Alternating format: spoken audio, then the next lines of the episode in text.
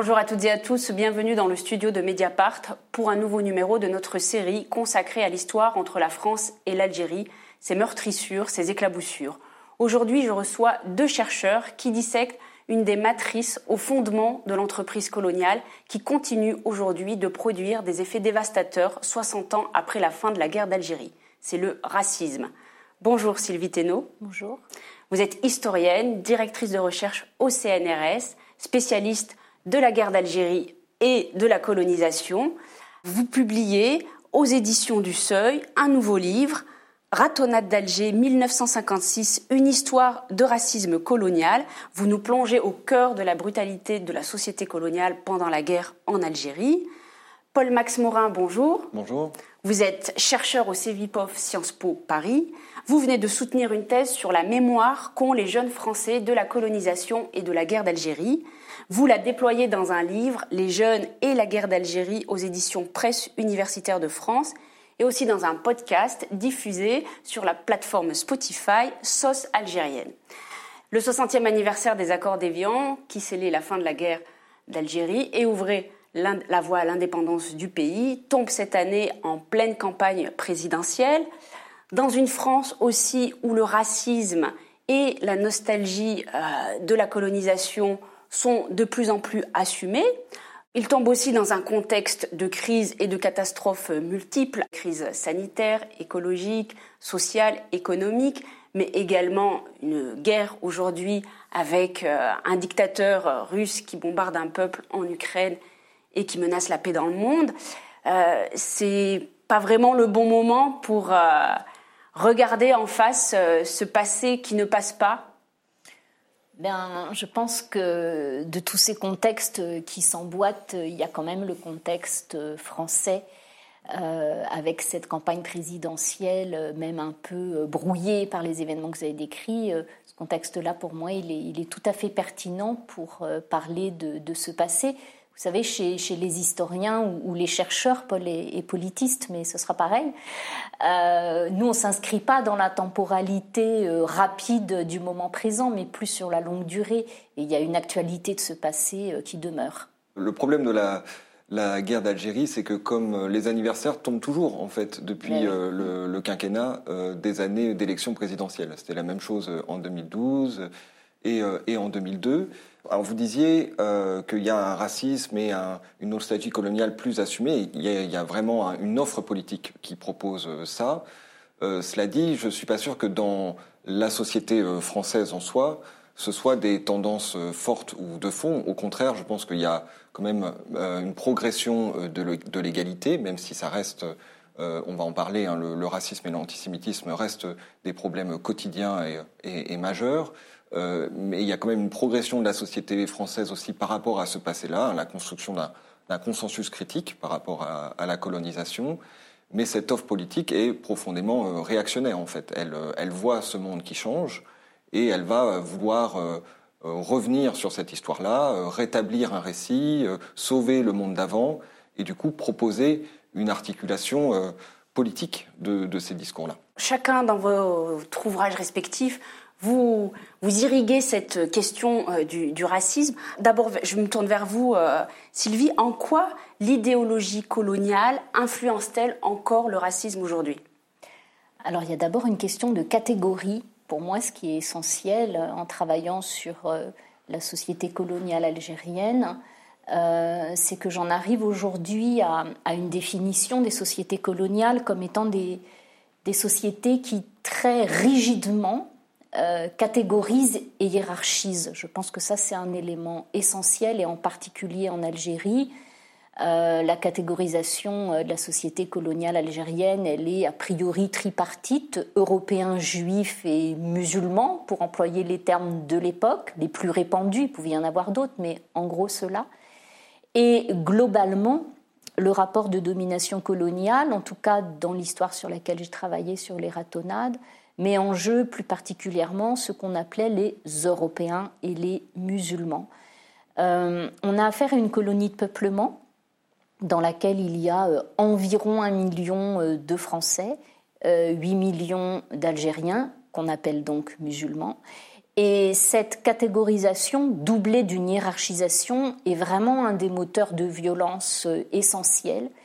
Et il me semble qu'aujourd'hui, euh, dans la culture politique française, l'héritage est là dans la reproduction d'une vision de l'humanité en catégories rigidement construites euh, avec une hiérarchie Hein. il y a ceux qui sont promis à la stigmatisation, euh, voire à la persécution si certains arrivent au pouvoir, et puis les autres dont la domination semble naturelle et, doit être défendue.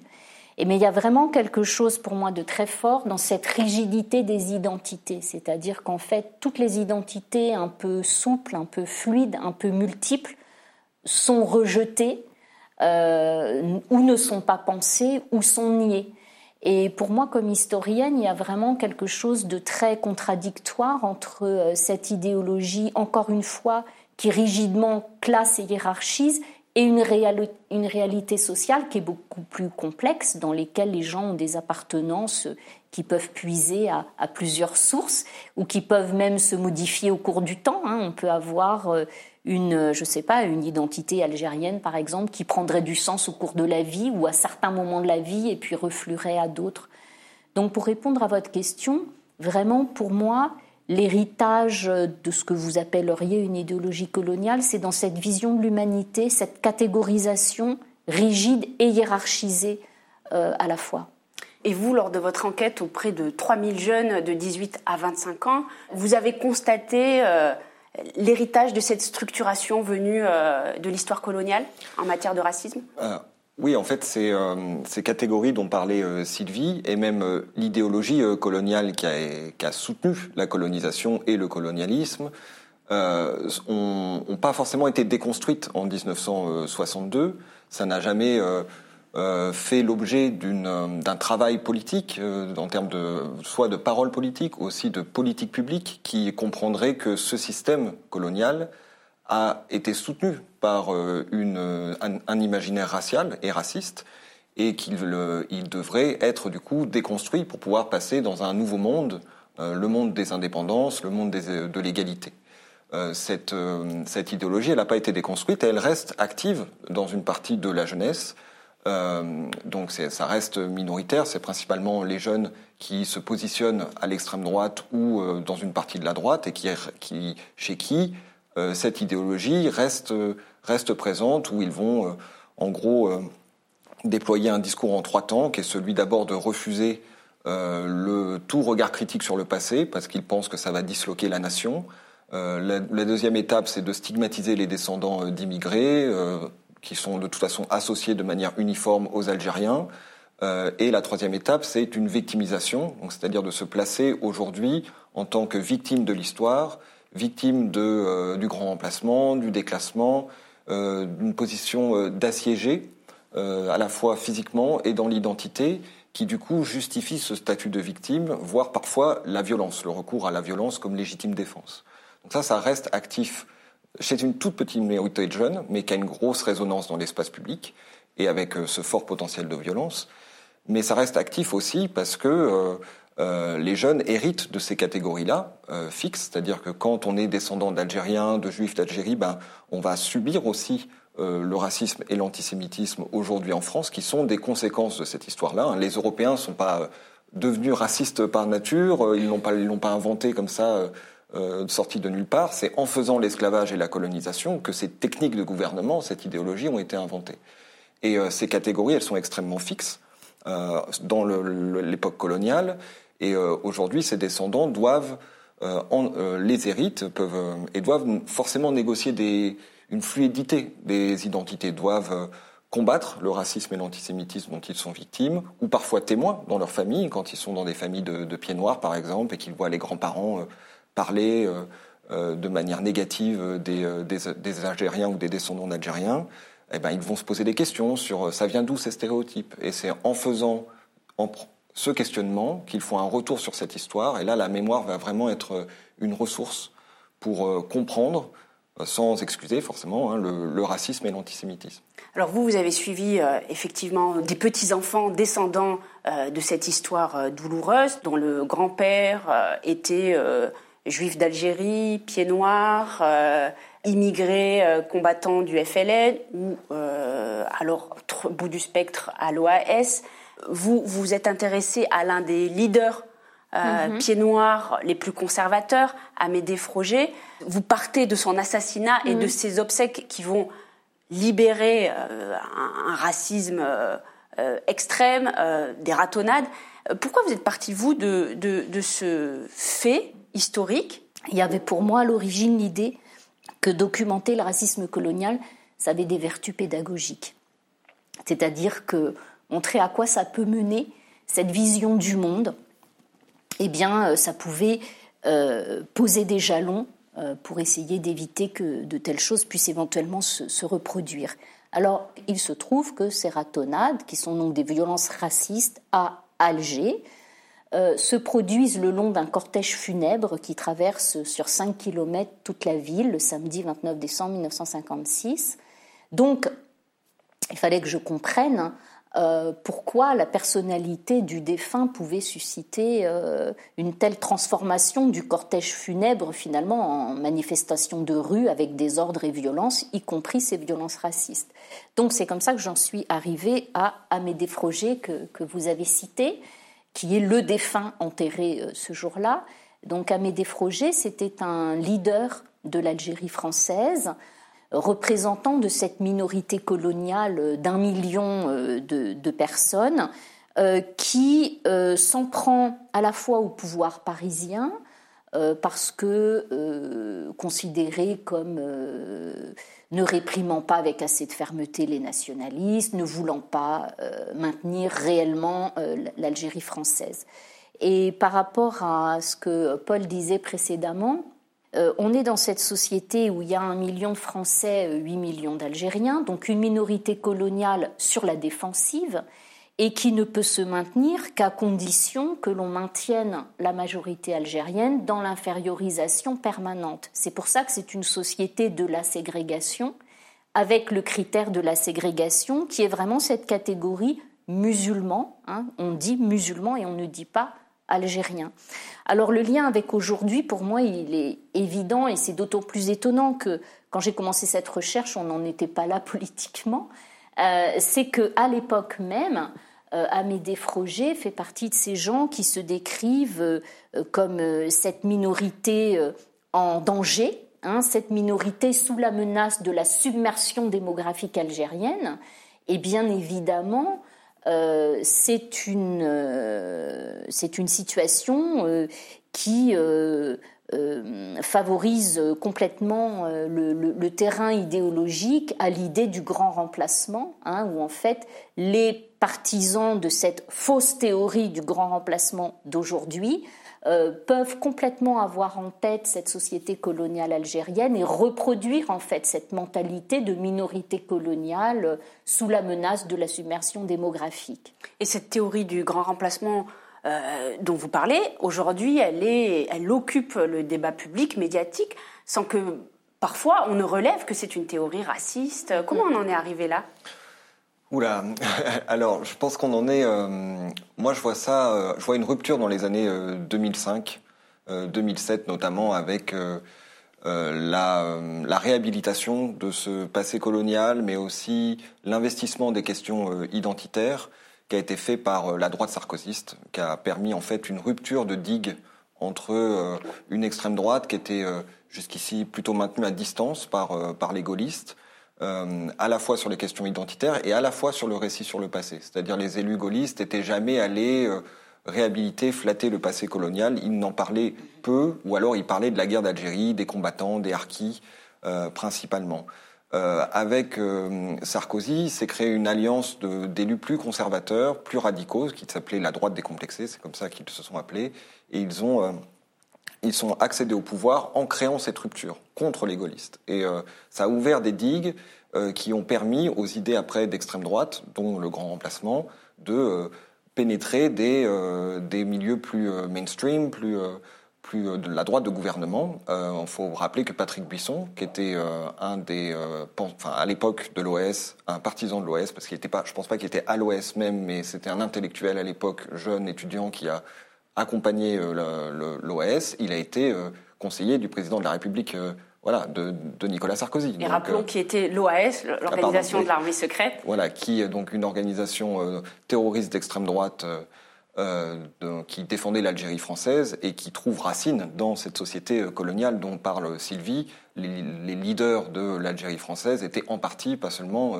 des, leaders des, euh, quartiers européens d'Algérie, l'autre branche de l'OS étant plutôt des militaires associés à l'armée française qui ont fait défection, parce qu'ils refusaient l'indépendance. Donc cette idée, il défendait une idéologie coloniale, un monde colonial qui était en train de mourir dans une déflagration. Et, et en fait, ces gens-là ont retrouvé une influence politique dans les années 2005-2007. Et ça s'est par ailleurs traduit dans, dans plusieurs gestes mémoriels que que Sarkozy a fait, je ne vais, pas, y revenir dessus, euh, mais aussi par l'investissement de ces questions identitaires. C'est Nicolas Sarkozy qui crée un ministère de l'identité nationale. Il y a euh, le discours de Toulon en 2007 pendant sa campagne, qui est un discours vraiment de réhabilitation totale de, de cette période coloniale. Les deux vont ensemble, parce que, et c'est pour ça que l'Algérie est toujours un instrument politique, parce que, euh, et revient souvent dans les campagnes politiques, parce qu'en fait, à travers l'Algérie et le passé algérien de la France, on parle d'identité nationale. Parce que c'est notre relation à la République, euh, à l'autre avec un grand A, donc c'est-à-dire aux musulmans, aux Algériens, euh, et du coup à, nous-mêmes, la France et les Français. Et c'est pour ça que ça, prend autant et que les politiques investissent ce sujet. Et comme elle est un instrument politique, ça veut dire aussi qu'elle est instrumentalisée et qu'on ne peut pas dépasser euh, ces clivages et aussi euh, qu'on ne peut pas parler sereinement de, ce sujet sans que euh, ça finisse euh, dans des guerres de, tranchées. J'ai un double point de vue là-dessus. D'une part, je dois dire que comme historienne, je fais absolument pas partie des gens qui considèrent que le passé appartient aux historiens. Le passé appartient à tout le monde et c'est plutôt sain, à mon sens, que le passé puisse faire débat c'est la preuve d'une vitalité de la démocratie. Ça, c'est mon premier point. Mon second point, c'est quand même qu'il devrait y avoir, à mon avis, un consensus sur la condamnation de, la colonisation, euh, précisément en raison de, cette société coloniale que, je vous ai montrée, qui est une société qui ne peut tenir que sur la ségrégation, avec l'infériorisation d'une catégorie de population stigmatisée. Pour cette raison-là, euh, à mon avis, nous pourrions avoir un consensus sur la condamnation de, la colonisation. C'est aussi d'éclairer euh, comment l'Algérie française a pu constituer une ressource politique pour l'extrême droite. En clair, on a fait tout un travail historique, mais aussi mémoriel et politique sur Vichy. Hein. il y a un consensus qui s'est construit globalement, sauf à l'extrême droite, sur ce qu'est Vichy, euh, et la condamnation du régime de Vichy. En revanche, sur l'Algérie française, ça n'a jamais été fait. Et c'est très important pour moi de rappeler cette Algérie française, la ressource politique qu'elle constitue. Je vous l'ai dit à l'instant sur, euh, sur cette question du grand remplacement qui rejoue d'une certaine façon euh, cette mentalité de la minorité coloniale en Algérie sur la défensive. Je vois deux autres choses. Il y a d'une part l'injonction à l'assimilation aussi. Euh, pour, les, pour les juifs d'Algérie qui ont été euh, collectivement naturalisés par le décret Crémieux en, en, 1870, ce n'est pas une assimilation demandée qui a été octroyée. Et il me semble qu'aujourd'hui, dans l'injonction à l'assimilation qui est faite, il y a quelque chose qui peut venir de là aussi.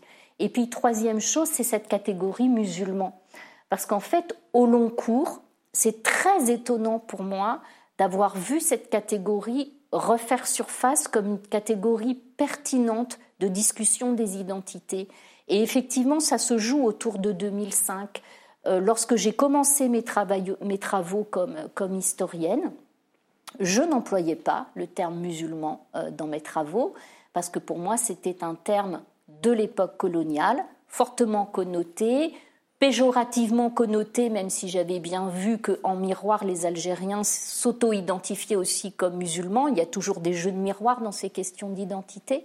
Et c'est à partir de 2005 que cette catégorie de musulmans a repris du sens, euh, pour moi avec beaucoup d'étonnement. Et je, la vois avec beaucoup d'étonnement être à la fois effectivement de nouveau une catégorie de la persécution et de la stigmatisation et une catégorie de, de l'auto-identification. Et en fait, dans mon livre euh, sur les ratonnades, c'est la première fois que je suis euh, conduite à utiliser le mot musulman et à l'utiliser sans guillemets tout simplement parce qu'en travaillant sur des, événements au cœur desquels il y a euh, ce racisme colonial, je devais euh, essayer de, comprendre la mentalité des acteurs de l'époque et du coup j'étais obligée de euh, reprendre leur catégorie et c'est cette catégorie musulman. Vous, vous partez aussi de votre propre histoire à vous. D'ailleurs, vous grandissez dans une ville où le racisme est assez décomplexé, vous grandissez à Nice on est au lendemain des attentats de 2015. Vous sentez une haine de l'arabe Oui, c'est ça. Il y a, hum, j'ai senti euh, ça revenir en boomerang dans, euh, dans la société française après les attentats. Euh, c'est vraiment un processus, je pense, qui a commencé avec le 11 septembre et qui, qui s'est installé, pas que dans la société française d'ailleurs, et qui a vu, bien sûr, ce, ce processus de stigmatisation des, donc des musulmans, puisque c'est ce mot est revenu alors qu'il avait disparu dans les années 70, euh, 80. Euh, il est revenu dans l'espace public. Et, euh, et oui, on, on, ressentait cette, cette, cette, tension dans la société française. Et moi, j'ai voulu savoir si vraiment ça venait de l'Algérie et de la guerre d'Algérie, puisqu'à l'époque, beaucoup de commentateurs parlaient de ces mémoires dangereuses, ces mémoires euh, euh, difficile qui viendrait nourrir les tensions dans la société française, quelque chose qu'on n'aurait pas euh, résolu, et notamment le fait que des mémoires cloisonnées, c'est-à-dire que des plein de descendants vivant dans des familles euh, qui ont des parcours différents, donc des descendants de soldats, de pieds noirs, de harkis, de d'immigrés algériens, auraient du coup des représentations complètement différentes, voire antagonistes, du passé et des autres, des autres acteurs et de leurs descendants. J'ai voulu vraiment savoir si c'était vrai ça, si vraiment euh, les mémoires pouvaient nourrir une tension dans la société française. Il vous rappelez d'ailleurs un chiffre, 39% des jeunes Exactement. portent cette histoire en Les jeunes de 18 à 25 ans aujourd'hui, 39% ont euh, un grand-père ou une grand-mère qui euh, a été affecté par la guerre d'Algérie. Donc c'est les représentants de toutes ces catégories qu'on évoquait, évoquait et qui sont issus du monde colonial. La présidence d'Emmanuel Macron a commencé par la colonisation était un crime contre l'humanité, une vraie barbarie, nécessitant des excuses. Elle se termine par la nation algérienne post-1962 s'est construite sur une rente mémorielle et elle se termine aussi par une question. Est-ce qu'il y avait une nation algérienne avant la colonisation française? C'est Emmanuel Macron qui parle. Ces propos ont mis le feu à la poudrière mémorielle et à la relation déjà très compliquée entre Paris et Alger. Euh, vous diriez qu'on a quand même fait du chemin euh, sous euh, le quinquennat d'Emmanuel Macron sur cette question mémorielle? Je ne sais pas quel est le chemin à suivre et, où est-ce qu'il devrait nous mener.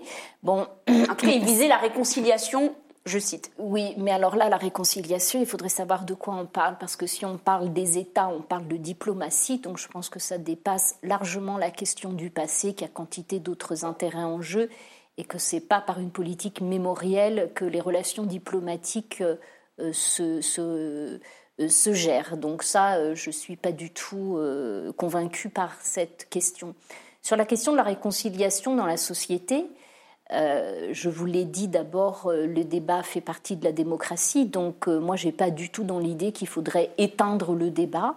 Et par ailleurs, le travail de, de, Paul le montre et, et, il vous le redira mieux que moi il n'y a pas de guerre euh, dans la société. Et moi, je suis toujours très frappée, en fait, de voir l'écart qu'il y a entre ce que les travaux des chercheurs démontrent, euh, que ce soit en histoire ou en politique sur les mémoires, et d'autre part, les politiques au sommet de l'État, euh, qui ont l'air, excusez-moi du mot que je vais employer, il est terrible, mais d'être ignorantes. Moi, je suis absolument frappée de voir à quel point nos travaux ne portent pas. Pourtant, il y a eu le euh, rapport Stora du nom de, l'historien que vous connaissez très bien l'un et l'autre. Il a d'ailleurs préfacé votre, votre ouvrage.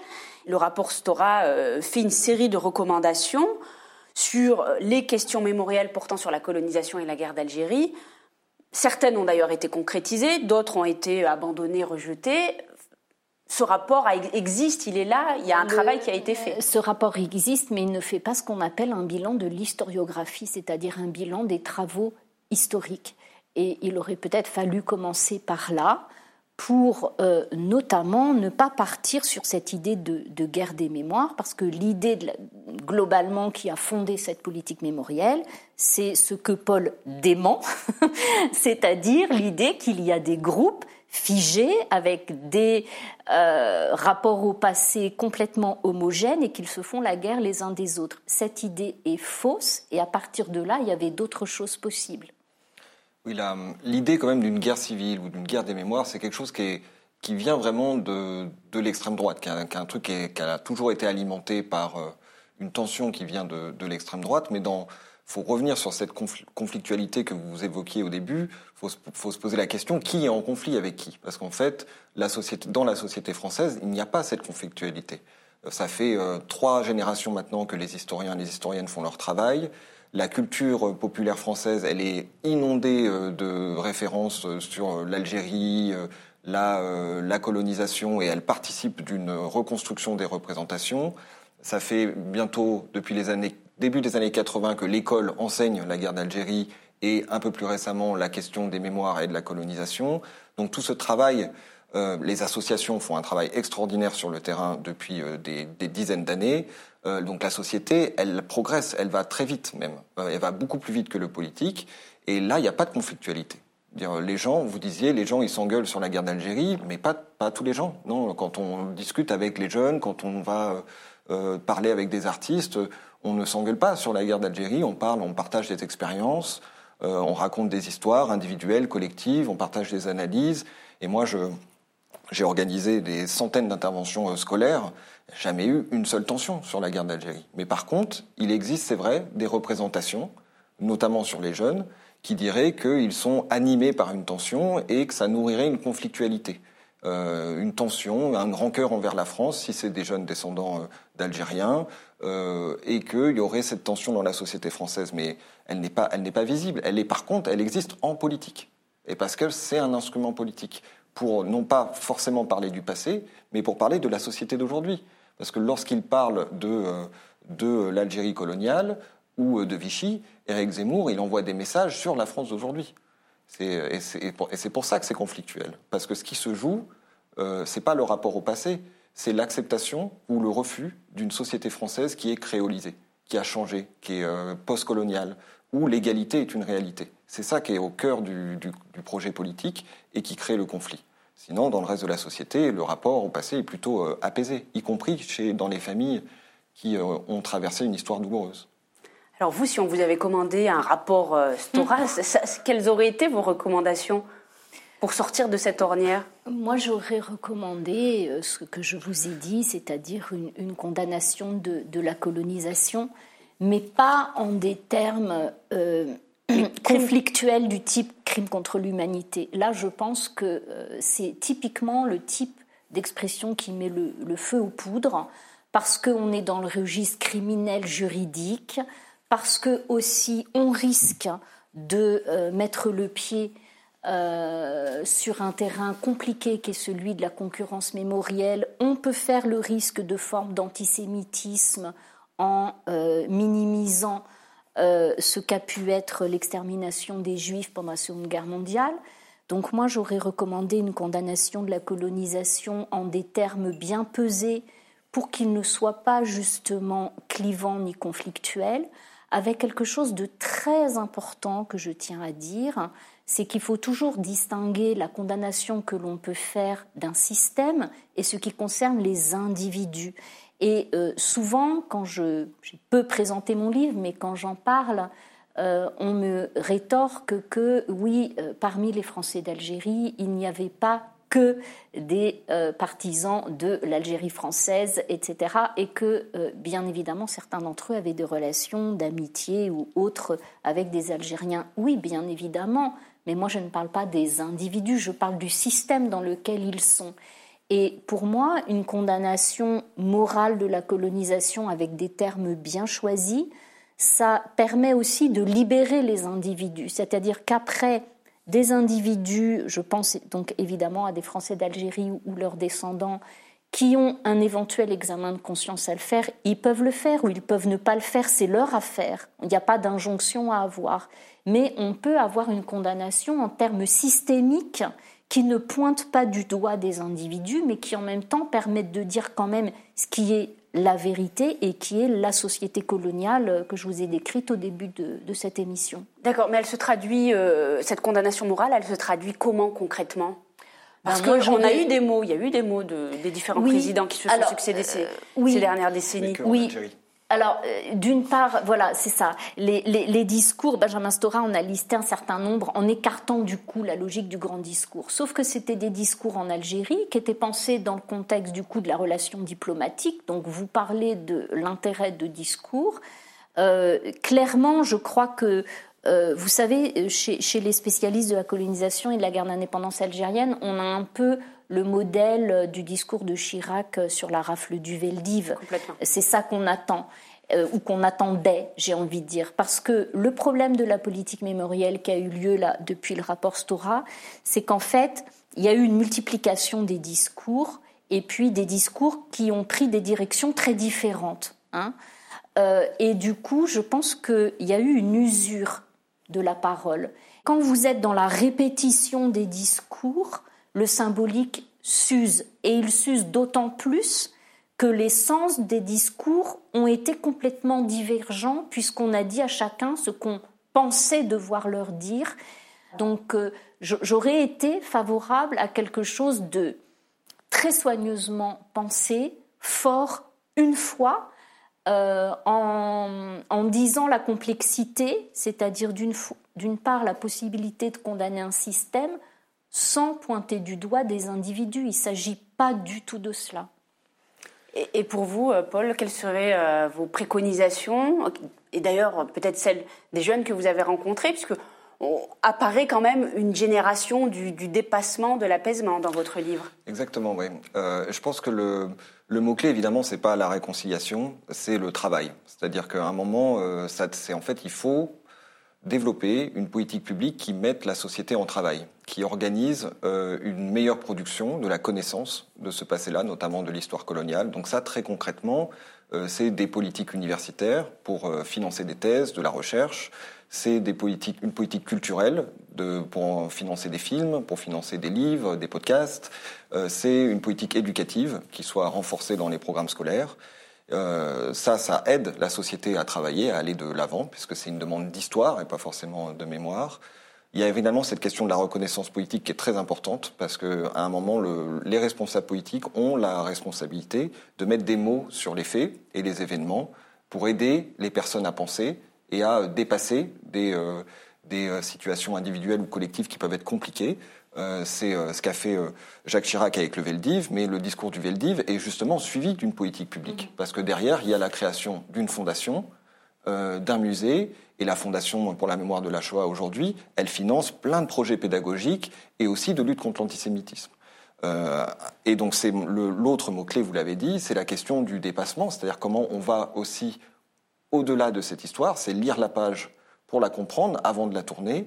Et le dépassement, c'est aussi comment on, recrée de l'échange avec euh, les Algériens, par exemple, et l'Algérie. Donc, euh, euh, on a beaucoup fait campagne pour la création d'un office franco-algérien pour la jeunesse, par exemple, qui permettrait de développer une nouvelle relation à l'Algérie et aux Algériens. Et ce serait possible, sachant que quand même en Algérie, alors la société, elle a envie de prendre à bras le corps cette question-là, mais le pouvoir, c'est pas véritablement son ambition. Ah bah après, moi je suis pas dans les petits papiers du pouvoir. Je, je Mais vous, quelle, expérience vous, vous, avez justement du dialogue entre la France et l'Algérie, puisque vous-même vous êtes, euh, Exactement, vous êtes au cœur d'une association qui euh, essaie d'avancer. On, a, on, a porté un, on porte un projet qui s'appelle Regard croisé en, en échange avec le, RAJ, l'association algérienne Rassemblement Action Jeunesse, où on fait des voyages de la mémoire entre l'Algérie et la France. Et là, on, sent qu'il y a une vraie curiosité, une demande d'échange. Des, des jeunesses qui se rencontrent sur un pied d'égalité et qui ont envie d'aller de l'avant.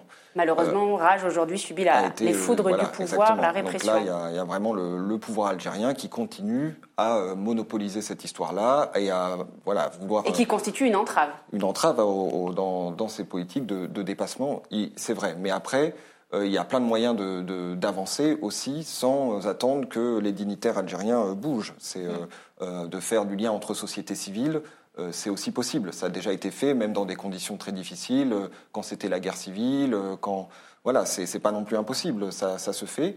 Euh, ça se fait dans d'autres pays, donc euh, on peut pousser là-dessus. Et puis moi, j'insiste beaucoup, et ça, je pense que c'est le point aveugle de toutes les discussions qu'on a sur le rapport euh, au passé colonial, c'est que la lutte contre le racisme et l'antisémitisme, c'est une forme de réparation, puisque ça a été produit en partie là-dedans, dans cette expérience historique. Et ça, ça ne figure pas dans le rapport, ni même dans les discours du président de la République. Il y a très peu, non seulement le mot colonial, mais il y a très peu le, mot racisme. Et, et pourtant, il faut absolument euh, intensifier euh, la lutte et avoir une lutte plus ambitieuse euh, contre le racisme et l'antisémitisme parce que c'est ce qu'il reste de ce passé et c'est ce qui fait encore tension dans la vie des jeunes. Et pour aujourd'hui, les jeunes, ils manifestent pas pour la reconnaissance du 17 octobre 1961. Ils manifestent contre le racisme dans la police en 2021. Et c'est d'ailleurs, vous parliez du rapport Stora. Emmanuel Macron, il a commandé le rapport Stora après les manifestations Adama George Floyd c'est sa réponse à la lutte contre le racisme. Il en reparle une deuxième fois après euh, le tabassage de Michel Zecler sur Brut. C'est la deuxième fois qu'il le confirme. Et euh, c'est-à-dire qu'il a pensé le travail de mémoire comme une réponse à la question du racisme et de l'antisémitisme, ce qui est en partie euh, vrai, mais en fait, il faut aussi lutter contre le racisme et l'antisémitisme aujourd'hui. Il ne faut pas que la mémoire devienne une astuce pour ne pas transformer le réel. Et pour cela, il faut accepter de regarder en face cette, idéologie coloniale et tout ce qu'elle a produit. Je vous remercie, euh, Sylvie Thénault. Je vous remercie également, bah, Paul-Max Morin. J'encourage euh, nos abonnés et tous ceux qui nous écoutent, toutes celles qui nous écoutent, à se plonger dans vos travaux, dans votre podcast SOTS algérienne également, euh, dans vos livres respectifs. Merci à tous les deux et à bientôt sur Mediapart.